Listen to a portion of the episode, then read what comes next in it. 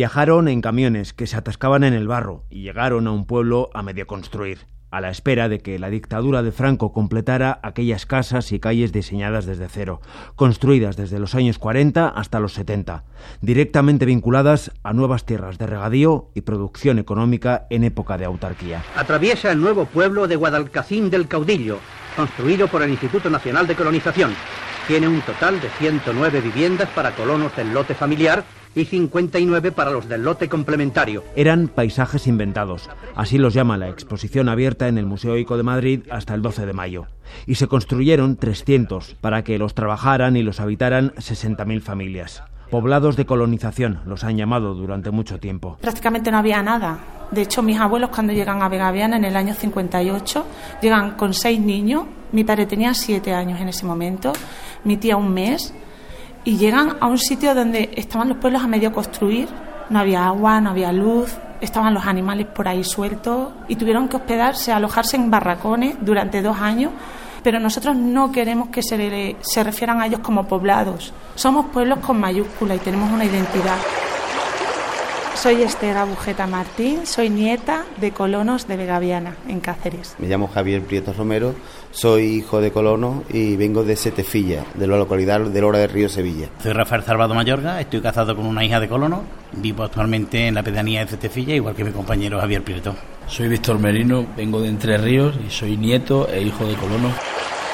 La exposición aflora razones y emociones que ya registró Habitar el agua, un libro de Ana Amado y Andrés Patiño, editado por Turner en 2020. Es una continuación y es una conclusión. Nuestro trabajo empezó hace, hace ocho años, habíamos recorrido 33 de los 300 pueblos de colonización.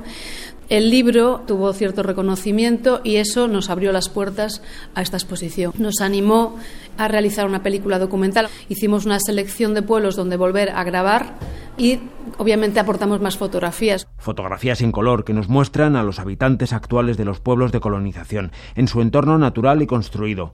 Protagonistas muy agradecidos por esta exposición, como Rafael Salvador y Javier Prieto, de Setefilla. Solamente hay que verle la cara a los colonos. Las lágrimas que echan, es de emoción, y me emociono yo también.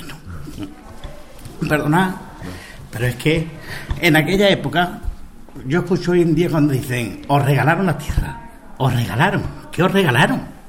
Esto lo han pagado con sudor y sangre. Sangre en las manos de recolectar. Se pagó con unos intereses durante no sé cuántos años que mi padre está pagando, vamos, hasta su muerte, ha estado pagando las tierras, las tierras y la casa. Estábamos tutelados y no teníamos acceso a la propiedad. Y lo que ocurría en Setefilla sucedía en Vegaviana, en Cáceres, como sabe Esther Agujeta por su familia. Representa la mayor intervención en el medio rural de toda España a mediados del siglo XX.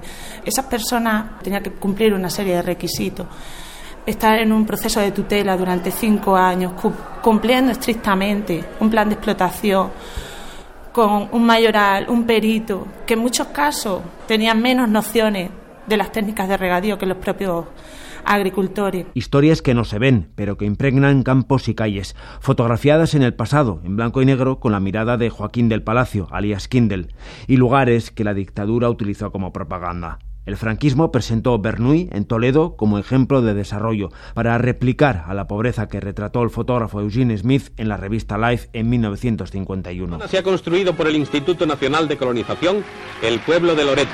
Otro que está a punto de terminarse es el de Peñuelas. Han sido dotados de abastecimiento colectivo de agua. Poblados inventados por el Estado franquista, con un modelo de financiación que se explica en el Museo ICO y que hacen del Instituto de Crédito Oficial el lugar oportuno para contar toda esta historia. Andrés Patiño. Los documentos que exponemos eh, sobre todo son de la financiación en la etapa autárquica. Se hizo mediante suscripción de bonos que emitían diferentes agencias del Estado y que compraban pues particulares o empresas. A raíz de los pactos del 53 con Estados Unidos, pues eh, se produce pues el ingreso de España en la ortodoxia bancaria internacional, Banco Mundial y Fondo Monetario Internacional. Entonces, pues el rigor pues obliga a crear un organismo que es el, Instituto de Crédito Oficial. Vaya casualidad, ¿no? Entonces tenemos el, el documento documento y ya indica pues la deficiente eh, capacidad que tiene el Estado para financiar la colonización, que es un negocio eh, que no es rentable. Un negocio nada rentable, pero microsociedades con una profunda identidad colectiva, como defienden Esther Agujeta, de Vegaviana, y Víctor Merino, de Entre Ríos, también en Cáceres. Tuvieron que hacer pueblos así, con mayúsculas, e inventaron fiestas, devociones.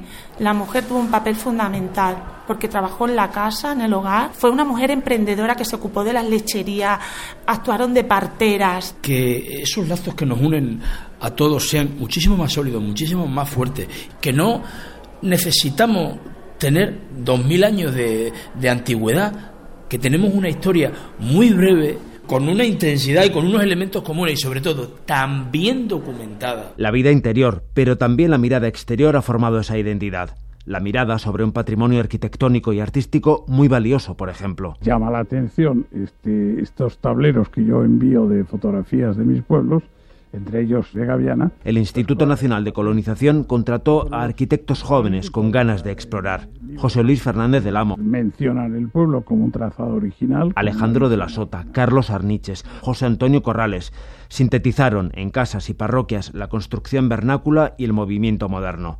Y en el arte, esas iglesias incorporaron la creación de su tiempo. En los pueblos de colonización hay obras de Juana Francés, Manuel Millares, Pablo Serrano o Menchugal. En negativo, hay miradas exteriores que pesan sobre la identidad de estos pueblos inventados. Ana Amado, comisaria de la exposición. Javier Prieto, vecino de Setefilla. Sufrieron el desprecio en aquella época por ser los colonos de Franco, con todas las comillas del mundo mundial, y además eran despreciados incluso por habitantes de otros pueblos que no eran de colonización. No ha habido un seguimiento. Setefilla no tiene ningún seguimiento.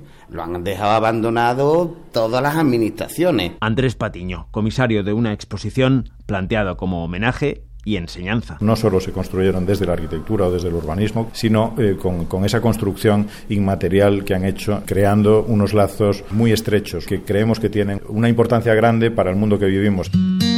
Íñigo Picabea, Radio 5, Todo Noticias.